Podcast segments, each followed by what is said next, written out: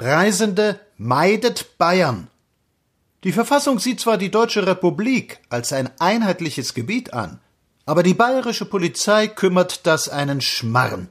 Sie verhängt über die Zureisenden Verordnungen und Strafen, schreibt den Reisenden eine Meldefrist vor, verlangt Einreisebewilligungen, die schwerer zu haben sind als ein Pass nach Nicaragua, und schikaniert Deutsche in der unerhörtesten Weise.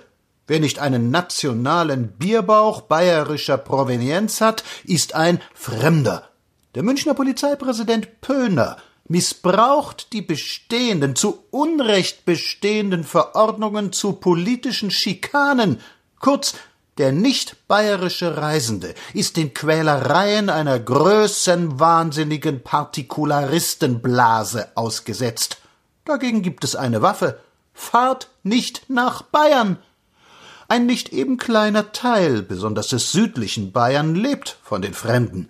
Wenn nun auch die Besitzer der großen Hotels in Garmisch oder Tegernsee selbstverständlich dafür sorgen, dass durch Schiebungen bei den Gemeindevorständen die großen Zahler unbehelligt bleiben, es widerspricht den Begriffen von Anständigkeit, wenn diese lächerliche Kar-Regierung ihre Verfügungen bis nach Berlin heraufsendet, Papiere und Formulare vorschreibt und die Reisenden wie Kontrollmädchen dauernd unter Aufsicht hält Warum fahrt ihr hin, um euch belästigen zu lassen?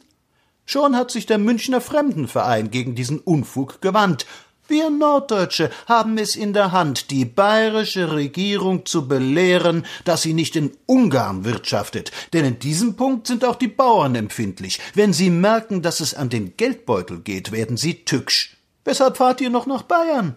Es gibt andere schöne Landstriche Deutschlands, deren Verwaltungen den Reisenden das Leben minder sauer machen. Es gibt in Schlesien, im Norden, im Westen genug landschaftliche Schönheiten, von Österreich und Tirol zu schweigen, wo die Valuta für uns günstig ist. Bayern hat kein Monopol. Niemand von uns hat den Bayern verargt, dass sie sich dagegen schützen, von norddeutschen Schiebern ausgekauft zu werden. Davon ist aber hier nicht die Rede. Was da unten verübt wird, ist klarer Preußenhass der dümmsten und politische Eisenstirnigkeit der schlimmsten Sorte. Aber brauchen wir das Land? Fahrt nicht mehr nach Bayern, wenn man euch schikaniert, boykottiert es. Und wenn ihr schon eine längere Reise macht, dann fahrt nach Italien. Der Stand der Münze ist dort nicht allzu hoch, die Reise ist nur ein wenig teurer, und die Menschen und ihre Beamten behandeln euch anständig und höflich und besser als der bayerische Bundesstaat. Wollt ihr euer Geld Leuten in den Rachen werfen, die euch belästigen?